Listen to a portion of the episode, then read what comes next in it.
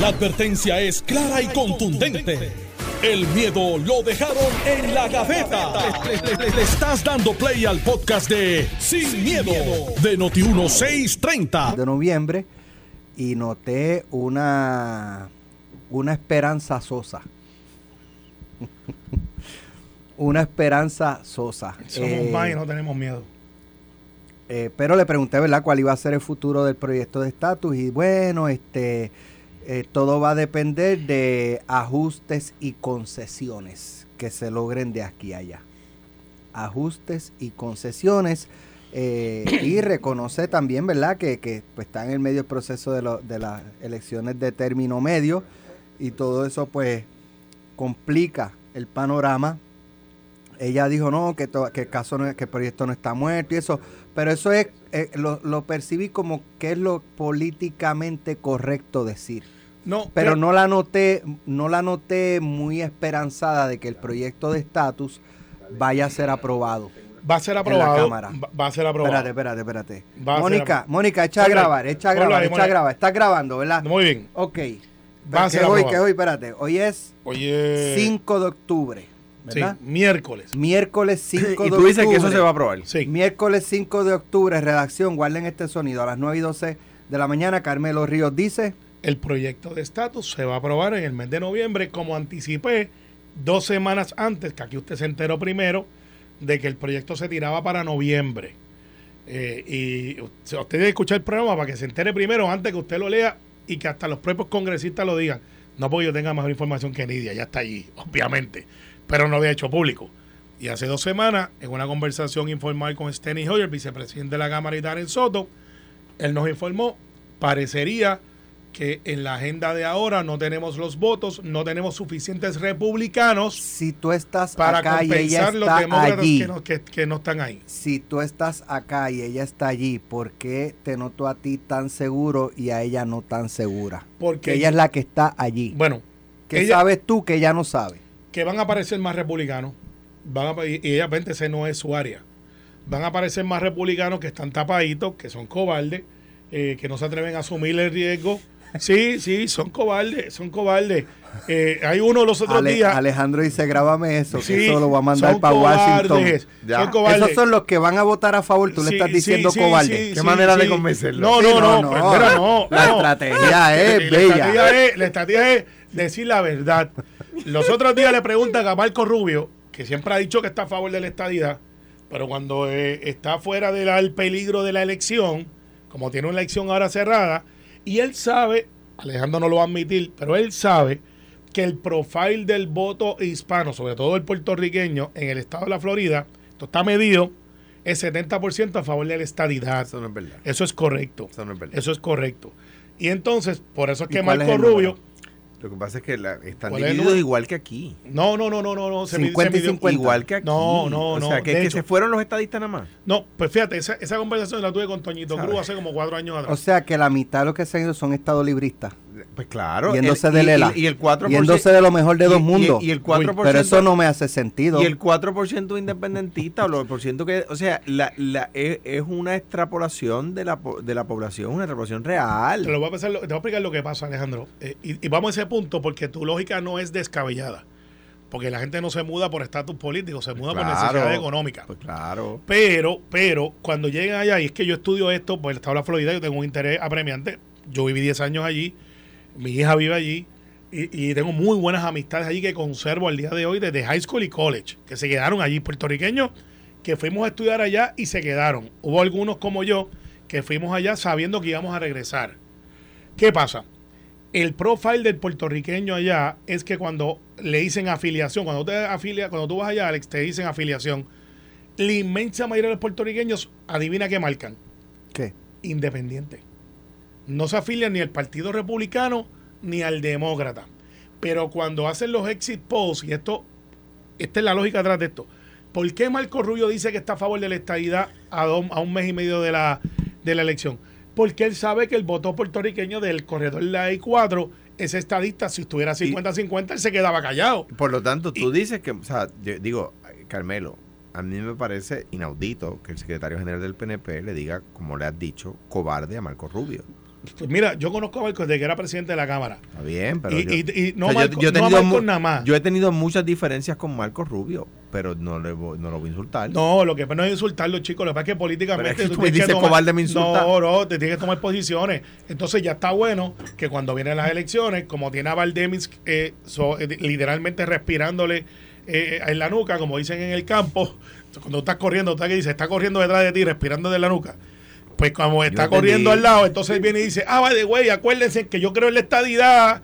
Sí, Marcos, pero cuando te preguntaron hace un año y medio atrás, dijiste, no hay ambiente, Pero es que no- hay no- lo bueno, otro. ya termina. O sea, no, lo que te voy a decir es, y como Marcos hay muchos, uno que va a votar a favor del proyecto, pero le tiene miedo al grupo organizado que está en el barrio de Chicago, en Humboldt Park. Díselo en inglés, dile Eh, cobarde en inglés para Eh, que no, no, no, es Chuy, él habla español y su esposa es puertorriqueña. Está bien, no, pero para Chuy, Marcos. que, yo que sé. Chuy, Marco habla español igual que tú y yo también. Es que no Sí, quiero sí. ser- Y, y- y- y lo conozco bien. Cuando enviamos el, el, el, el email tenemos que ponernos a ponerlo en español y en inglés. Sí, si tú lo pues- en inglés, díselo en inglés, No, Carmelo. no, no. de- Dile de- cobardes en inglés a los No, ellos- republicanos. Ellos, saben, ellos saben. Entonces, lo que digo es que Está echando para atrás, Ah, no, no, no estoy echando para atrás. Hace Pues falta- dilo, lo que pasa, lo que no, esto no es tumbarme la pajita. El hecho es el siguiente. es que políticamente no asumen posición porque son acomodaticios. Darren Soto no estaba a favor de la estadidad cuando yo entré al Congreso. Yo conozco de gran legislador estatal y él me dijo, when the people of Puerto Rico speak, I will obey. Tuvo el voto. Populares dijeron, ese voto no vale, lo otro, fuimos, hablamos con Darren, y de estar, este récord, busquen a Darren Soto en su récord empezando, él decía, no me voy a meter en los hechos estatus de Puerto Rico. Y hablamos con Darren, y él dijo, voten, votamos, aquí está el resultado. Ok, amén. Y se ha convertido en un champion de la estadidad, y después de eso, han tratado de la, lo, el grupito de los 7%, 8% de gente por ahí que no creen en, eh, eh, en Puerto Rico, pero bien en los estados. Ese grupito que está, porque es un grupito más grande del 4. Por alguna razón, los independentistas no se mudan para Cuba ni Venezuela, se mudan para los estados. Se, Eh, se mudan por una república. eh, siempre una república, es verdad, pero, pero tienen otras opciones, pero se mudan para el imperio, como A mí- gusta decirle a, a ellos. mí me- me- Oye, y se meten Derecho tienen. Y claro que lo tienen. Y, se, y sabes que, Alejandro, se organizan mejor que hasta que, no, los, que los partidos mayoritarios. Se organizan, tú los has visto, los staffers de muchos congresistas que dicen yo soy independentista. Y Bueno, sí, y que tú haces trabajando en Congreso. darle, Mira. lleva 10 minutos, 8. Y puedo hablar 20 más. Mi, mi opinión, mi opinión al respecto es, es la que he dicho Alejandro. siempre. Eso no se va a convertir en ley. Carmelo dice que sí, pues yo digo que no. Pero se va a aprobar en el Congreso, Alejandro. En la Cámara, tú dices. Ajá, en la Y Cámara. Siempre he dicho que donde tiene, donde único tiene una oportunidad de aprobarse es en la Cámara, pero que no va a pasar nada, que le están vendiendo un sueño a los Pero con, con esto que yo vi Yo pienso de, que yo- de Anidia Velázquez Pues ayer, ¿tú crees decir- que hoy tiene los votos? Pues te voy a decir, cuando Carmelo dijo el otro día, yo he tenido varias reuniones si virtuales. tenían los votos en septiembre, lo hubiesen Yo, pues, sometido. claro, yo, yo hubiese, Obvio. yo hubiese ten- yo he tenido varias reuniones virtuales, ¿verdad? Con, con, con eh, congresistas, con senadores y con O staff. sea, o sea, que tú eres el que estaba en Caguas con Danés Barragán. No, virtuales, quiero decir, por... No, no, por- que Nanés vino aquí, yo la conozco No. y de momento tenía mucha información de un lado y le dije, Nanés, ¿con quién te hablaste? Y dice, ahora miren en Caguas. No, no, no. ah. No, no, he tenido reuniones por Zoom, pero, pero, porque no he ido allá, ¿verdad? He, podido tener reuniones por Zoom. Pero, y dicho eso, cuando les pregunto sobre lo que dice el PNP, de que esto se va a aprobar, que eso ni qué, lo que me han dicho congresistas que están a favor, eh, bueno, pues ellos tendrán un conteo de votos distinto al que tenemos nosotros. Eso es lo que me han dicho.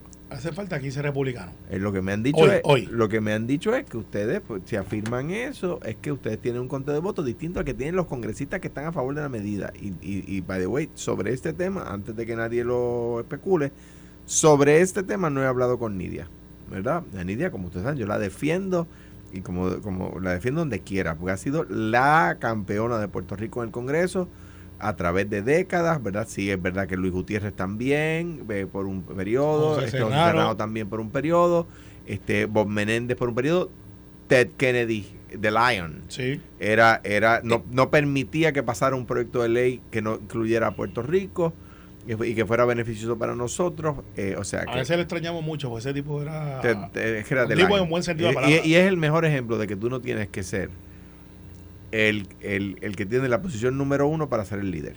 Anyway, el tema es el siguiente. Ese proyecto de ley, y yo, yo creo que, que yo, no, yo no comprendo, ¿verdad? Yo no, no- uno no, no tiene el monopolio de la verdad y yo no lo sé todo. Yo no comprendo la estrategia del PNP, no la comprendo. De engañar a sus huestes, de Eso decirle, de decirle, este sí, hasta ya está cerca, sí, mira este proyecto con este es que vamos. Llega en el 2021. Llega el Estamos 2021. adelantando la causa y las causas, las causas Sí, dignas no se está bien, pero, pero, pero, la pero no hay que decir cosas que no son ciertas lo para, lo- lo que para pero permíteme. Lo que pasa es que ustedes quieren que yo diga, o cualquier otra estadista diga, ah, mira, sí, se va a aprobar la Cámara, pero no se va a aprobar el Senado. Eso es lo que ustedes quieren. No lo van a escuchar porque una vez yo pase la Cámara, voy para encima para el Senado. Está bien, pero tú sabes que no se va a aprobar en el Senado y que probablemente no se apruebe en la Cámara, pues díselo a tu gente. Entonces, ¿por qué? Porque ¿qué es lo que pasa? Pues por eso dos quintas partes del- de, los estadistas no votan PNP. Pues porque no le creen al PNP, no le creen al partido porque se saltaron de que le- lo estén engañando. Estoy en Pues ya. desacuerdo, estoy en desacuerdo, pero con esa lógica, pues entonces hay una parte más grande que no vota por el Partido Popular. Está no creen bien, en y, yo creo que el partido, yo lo he dicho aquí, es que yo no estoy yo no estoy haciendo una crítica que no estoy dispuesto a asumir. He dicho que el Partido Popular tiene que volver a asumir posiciones sobre los issues que le importan a la gente, que estar en, lo- en las dos aguas no sirve para para, para traer votos y, y tú tienes eh, Luis Fortuño, Luis Fortuño y Alejandro García Padilla se metieron en una elección, uno con posturas absolutamente conservadoras, el otro con posturas liberales y sacaron 48 y 47% de los votos. Eh, Charlie, a quien aprecio por quien hice campaña, y Pierluisi se metieron en una campaña sin tomar posición sobre los hechos principales y sacaron 31 y 32. Pues yo, ¿qué yo pienso? ¿Qué yo pi- pienso? Pues pienso que, los que los- la- el, el- el- el pueblo estadista en Puerto Rico se cansó de que le, se, se cansó de que, de que le dijeran que la estadidad venía y que esos proyectos amañados, que proyectos, que proyectos donde excluyen gente, eh, eh, eh, pueden tener progreso en el Congreso. Cuando yo le digo a un congresista o a un senador federal, mire, yo no tengo en esa papeleta una opción para votar. Y ellos me dicen, how come? ¿Y cómo te explicas eso? Porque tiene. No tengo. ¿Por qué? Porque yo soy Estado librista. El, el Estado libre asociado a ustedes no les gusta, pero el Estado libre asociado fue establecido por el voto directo, libre y secreto de los puertorriqueños. Y- Y, ahora lo quieren eliminar sin votos. Lo que pasa es que dentro del O sea, no proceso. pueden. Dentro del proceso de autodeterminación del pueblo han habido varias consultas. Ustedes pueden entrar al debate Donde nosotros no hemos no estado. justas, donde el desenfranchisement, que es lo que tú estás planteando, que es un issue grande en los Estados Unidos continentales de diferentes lugares donde están sacando gente de la representación. Pero sí, es que se le hace No es el caso de Puerto Rico. Pero es que, es, que es, es- es- es la gula. Es como los niños cuando ven un plato de comida y se lo quieren comer todo y se embarran alrededor de la boca y de repente les cae mal porque se empachan. Entonces, ustedes ven una oportunidad, entonces es como, como, como, como si fuera una hiena contra un cordero. Entonces, pues se empachan. Entonces, de repente, nos las ponen tan fácil. Alejandro, lo que pasa Pero es que si la- el, si el país, no, si, el- si ustedes están convencidos de que los puertorriqueños no quieren el Estado Libre Asociado, ya hay varios votos si sobre ustedes eso. estan convencidos, pónganlo en la papeleta y derrótenlo con votos. Y cuando yo le digo a un congresista o a un senador, mire, ¿qué pasa? Es que yo no, nuestra fórmula, la creada por el pueblo de Puerto Rico, ratificada por el Congreso y por la Organización de las Naciones Unidas a petición de los Estados Unidos, esa no está en la papeleta. Entonces, yo no tengo por quién votar. Pero y, yo, y yo le digo a ellos, haga una cosa, y se lo dije a Nidia, y se lo dije a Grijalba, y se lo dije a Alexander Ocasio Cortés, derrótenme con votos, no me derroten ¿Tú excluyéndome. sabes que pasa? Que el planteamiento Entonces, que tú pues, haces, háganlo. aunque parecería algo lógico, dentro del proceso de la explicación, vamos a la práctica.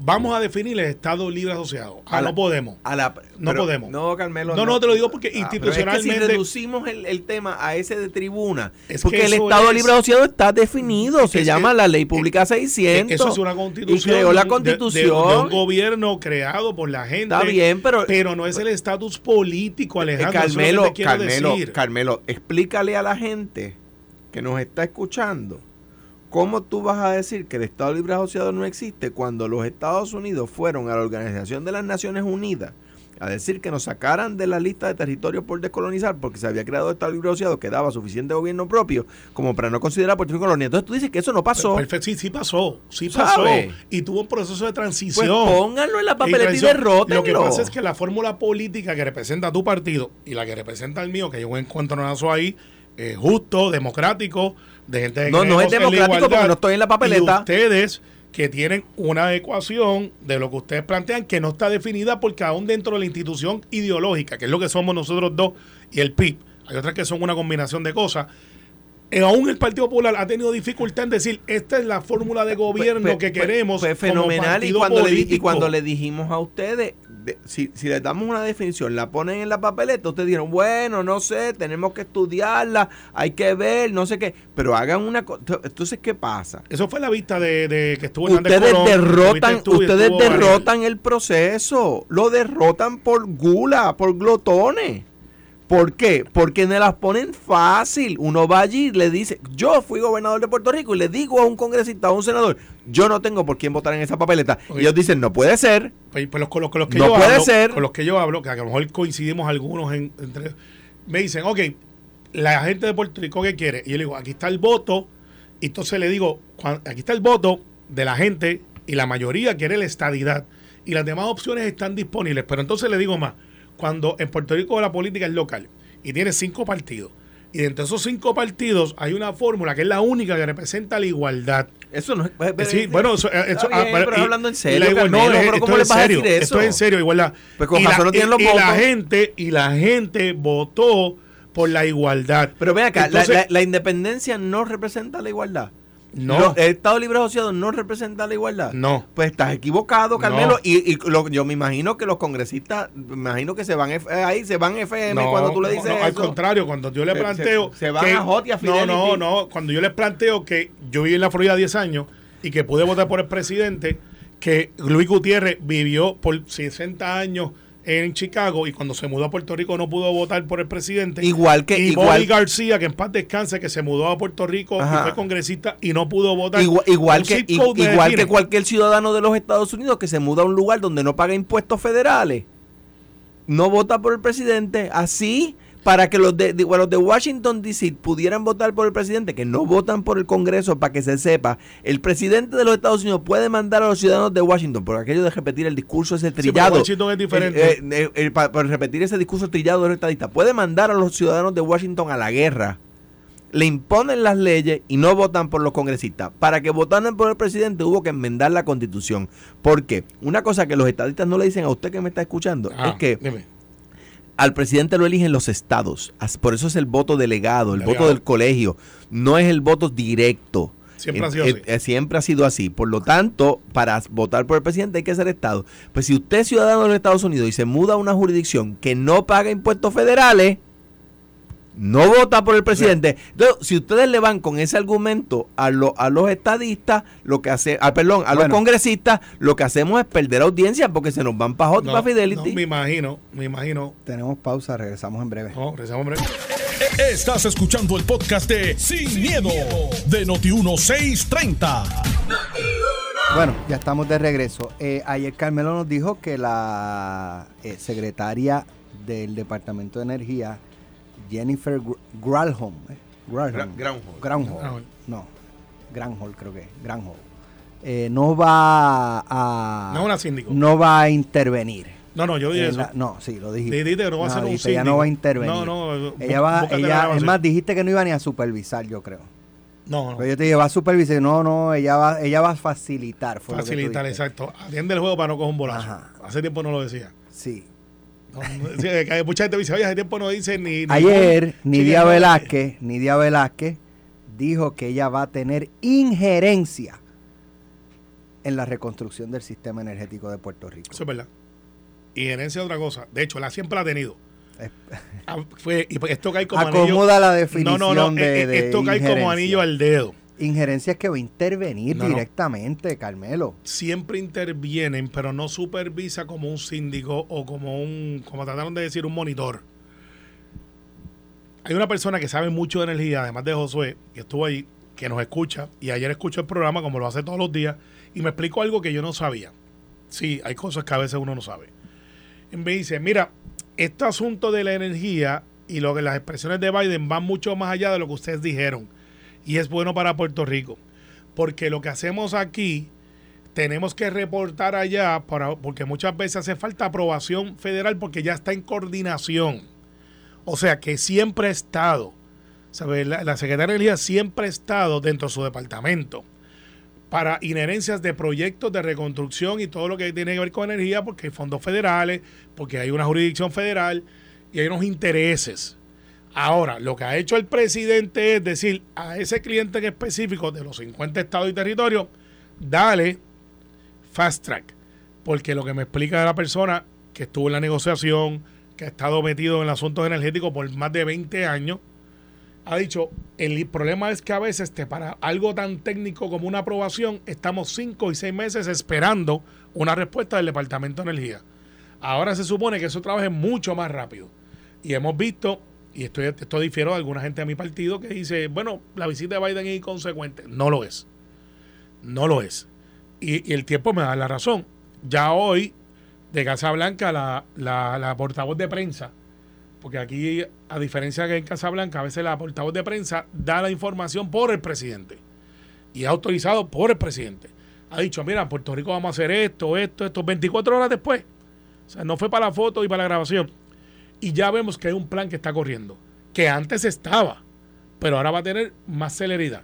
Así que sí, eh, no es un síndico, no es un monitor, es un task force de ayuda a algo que ya estaban insertados. Y esa es mi opinión sobre eso.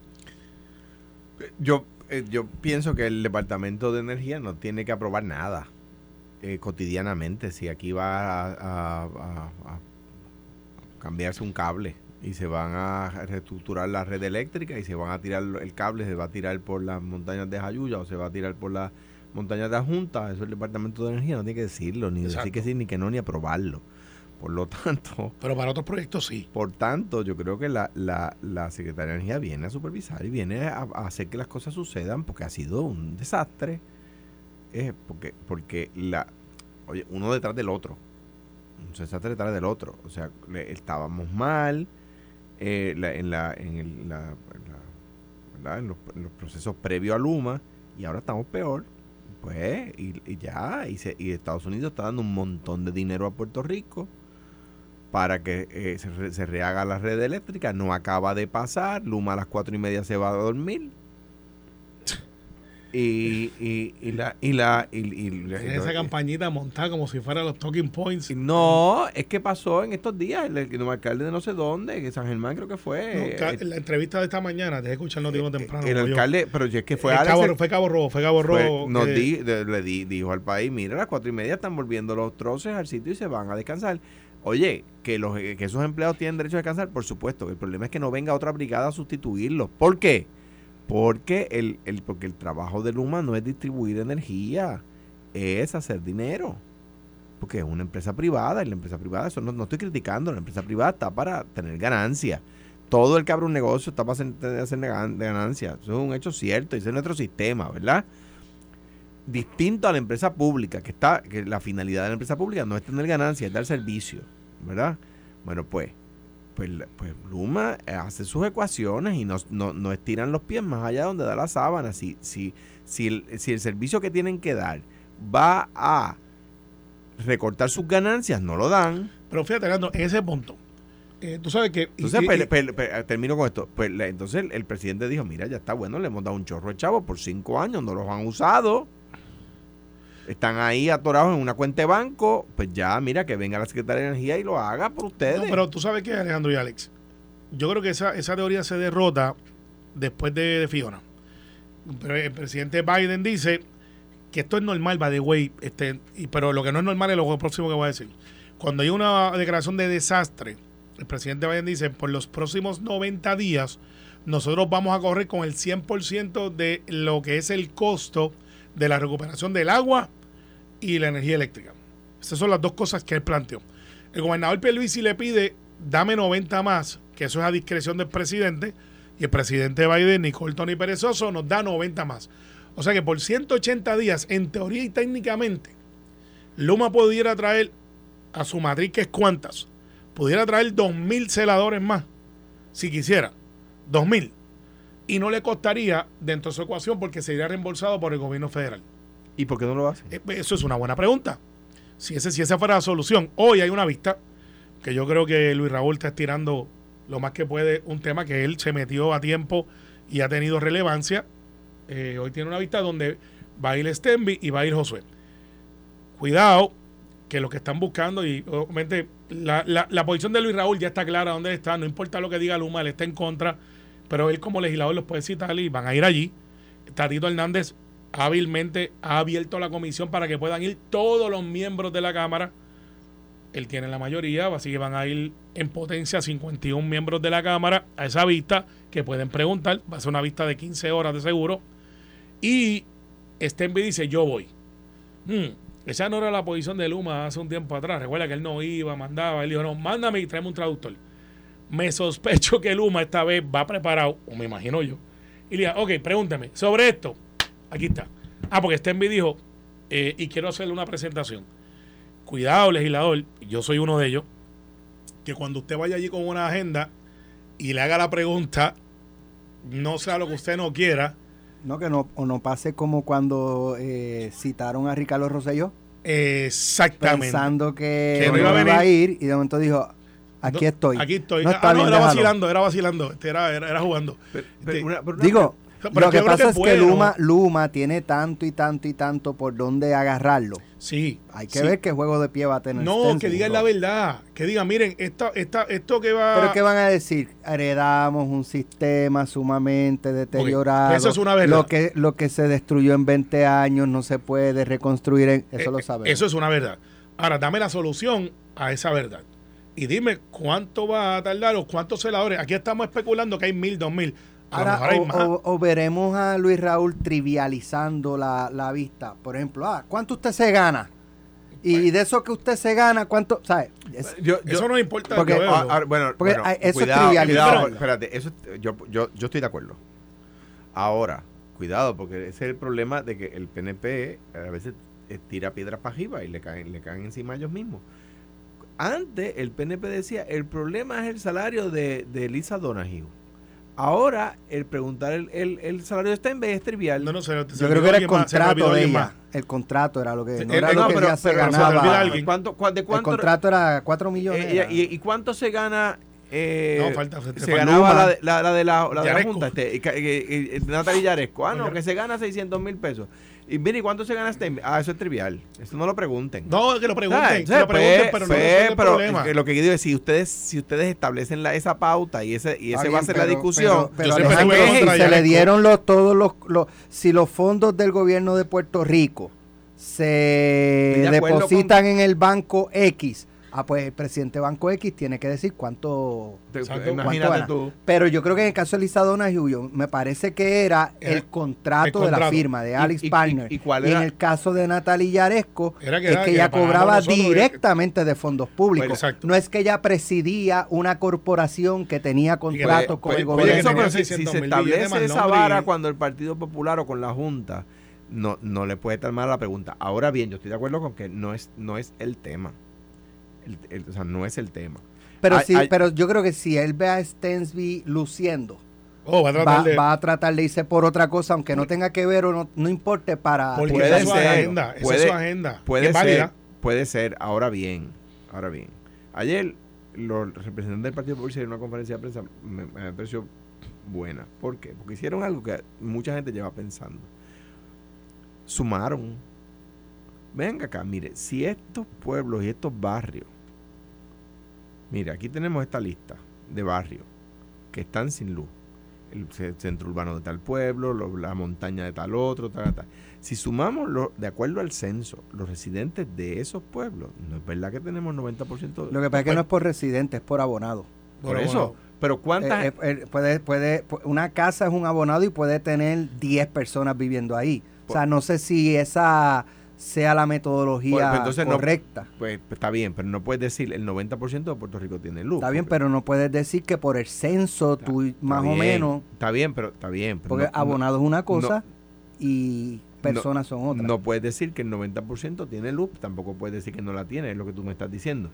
Pero lo que te quiero decir, en- digo, en primer No, yo, lugar, lo, yo lo que digo es que la, la metodología utilizada de utilizar el censo es que, es lo- es que en este barrio viven es- tantas personas. es que la, es que cantidad de personas y cantidad de abonados Estoy- son yo estoy, yo totalmente estoy totalmente distintos. de acuerdo con- contigo, pero uno puede, ya que uno- con la información que tiene de Luma es porcentual. Claro, repon- re- re- re- Y- y ¿cómo por es? le toca a Luma responder, Toca responder. Ah, Claro, entonces, así, así, pero así. Alex, ahí Ento- vamos. entonces, entonces, yo creo que ya el tema de los bolsillos ofende.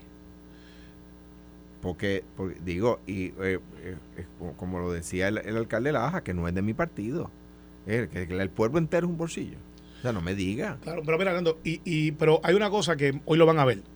Apuesto, y ojalá me equivoque. Luis Raúl no es abogado, y para usted preguntar no tiene que ser abogado. Pero cuando el, el arte de, de interrogar es el el arte de escuchar también.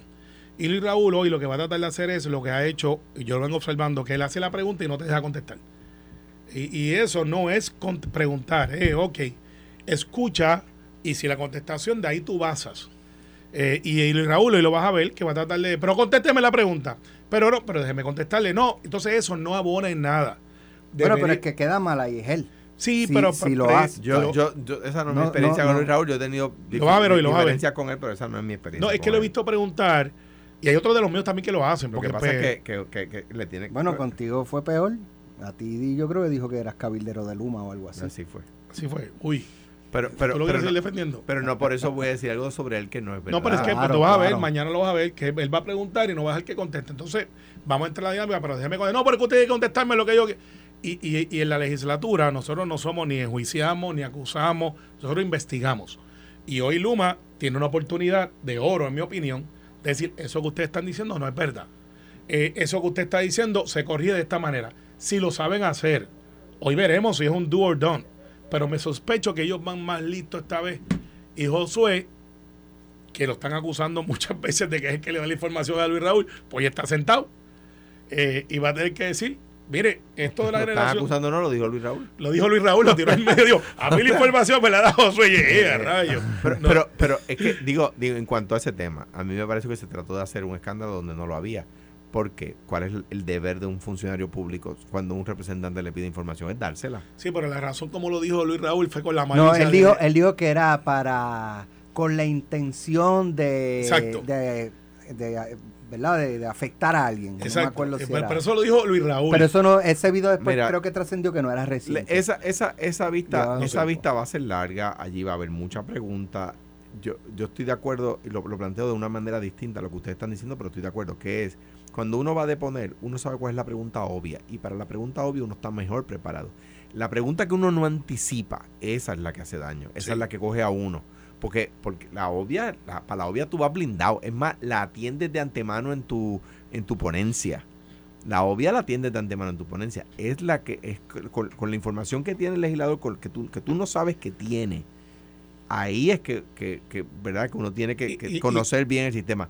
Pero esa vista va a ser larga. Y yo les recomiendo a los ponentes Que se ponga una buena silla. que vayan a ver el backstory. ¿Por qué? Bueno, porque, porque van a tener que aguantar presión sentaditos allí muchos Van a ratos. necesitar una silla ergonómica. Y, y no- y- y yo creo que algunos de los ponentes han tenido problemas de postura en el pasado. Esto fue, el podcast de Sin, miedo, de Noti1630. Dale play a tu podcast favorito a través de Apple Podcasts, Spotify, Google Podcasts, Stitcher y notiuno.com.